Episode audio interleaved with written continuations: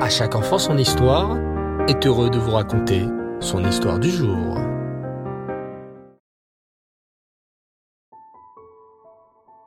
Bonsoir les enfants, Reftov, j'espère que vous allez bien. Baruch Hashem. Je suis très heureux de vous retrouver ce soir pour poursuivre notre fabuleuse aventure sur les traces du prophète Elisha. C'est au cours d'un de ces voyages que le prophète Elisha fit la rencontre d'une sadéquette très spéciale que l'on appelait la Shunamite. Mais qui était donc la Shunamite, les enfants? La Shunamite était une femme tzadika qui vivait dans la ville de Shunem en Eret Israël. La Shunamite était une femme tzadika qui recevait des invités à tout instant.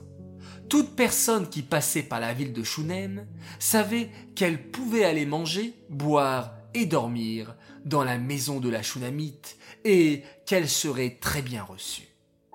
Le prophète Elisha lui-même venait souvent dans la ville de Shunem et chaque fois la Shunamite le recevait avec beaucoup de gentillesse. La Shunamite ne savait pas qu'Elisha Navi était un prophète, mais elle avait deviné qu'il était un tzaddik et lui avait même réservé une chambre spéciale le prophète Elisha, aurait vraiment souhaité bénir la Shunamite et lui offrir un cadeau.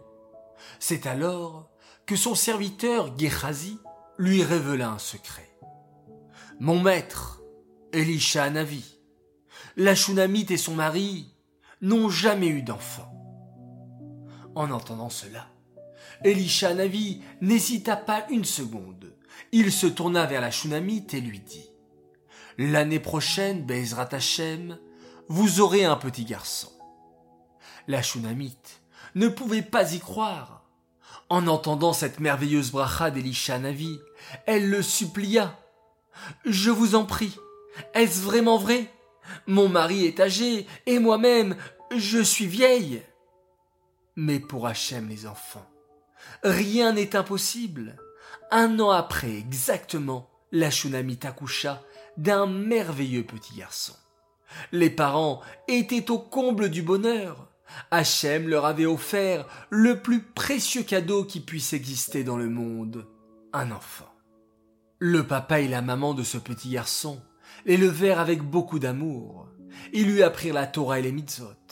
Le petit garçon grandissait entouré de toutes les attentions dans une maison remplie de Kedusha. Les années passèrent. Un jour, le petit garçon, devenu un beau jeune homme, accompagnait son père dans les champs pour moissonner le blé. Soudain, le jeune garçon, le fils chéri, se prit la tête entre les mains. Papa, papa, j'ai mal, j'ai terriblement mal. Le père, très inquiet, prit son grand-fils dans ses bras et le ramena à la maison pour le soigner.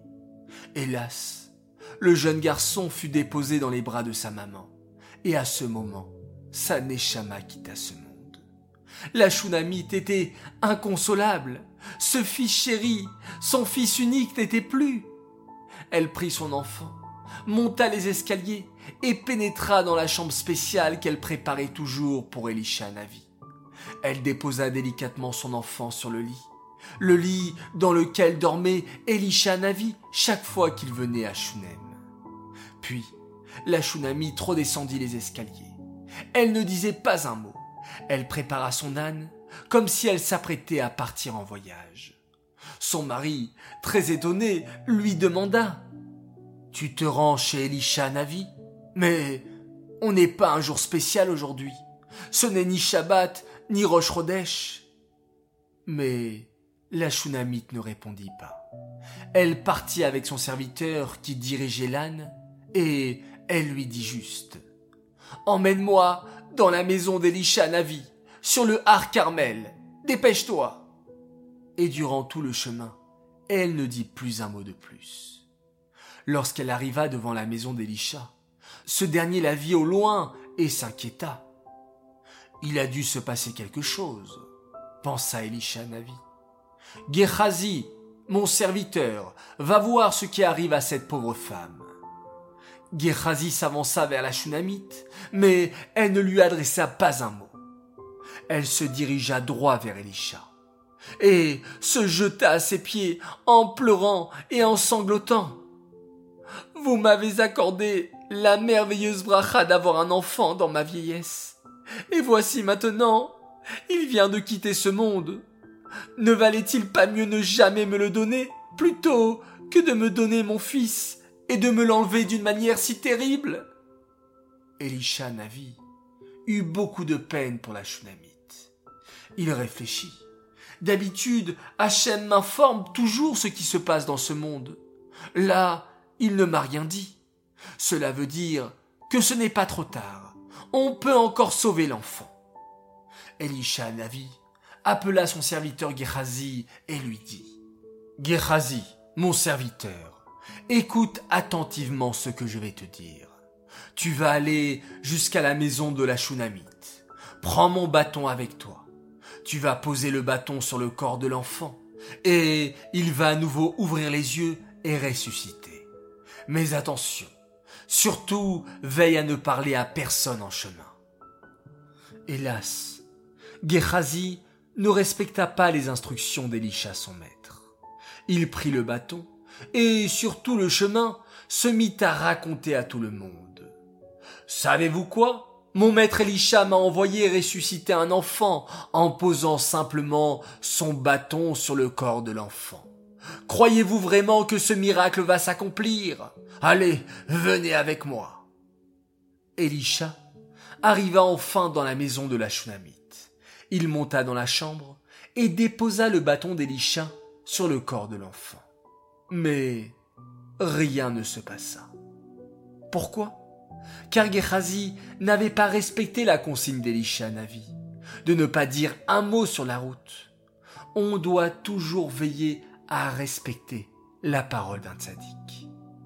Gehazi retourna en courant chez Elisha. Je n'ai pas réussi, l'enfant n'a pas ressuscité. Elisha Navi ne perdit pas alors une seconde. En entendant ces paroles, il partit lui-même dans la maison de la Shunamite. Il monta les escaliers, rentra dans la chambre et ferma la porte. Puis il adressa une file à Hachem. Hachem, je t'en prie, fais revivre cet enfant accomplis ce miracle comme tu l'as fait pour Eliaou Navi. Et Hachem écouta la tfila d'Elisha Navi. L'enfant ouvrit les yeux et ressuscita. Les parents, fous de joie, virent Elisha Navi revenir avec leur enfant, vivant et en bonne santé. Ils remercièrent Hachem de tout leur cœur, car Hachem est bon et tout-puissant. Cette histoire est dédiée les Nishmat, Shoshana Bat Yosef et Bloria Bat David, Aléana Shalom. J'aimerais ce soir souhaiter un immense Mazal Tov. Oui, pas à un enfant, mais à deux enfants merveilleux. Ce sont des jumeaux, ils ont fêté leur anniversaire le 5 Elul, et ils s'appellent Gabriel Yehoshua et Sarah Staub. Ils ont fait leurs dix ans, ils nous écoutent tous les soirs et adorent à chaque enfant son histoire. Alors, dédicace et message de la part de votre papa et votre maman, ainsi que votre grande sœur Judith. On vous aime de tout notre cœur.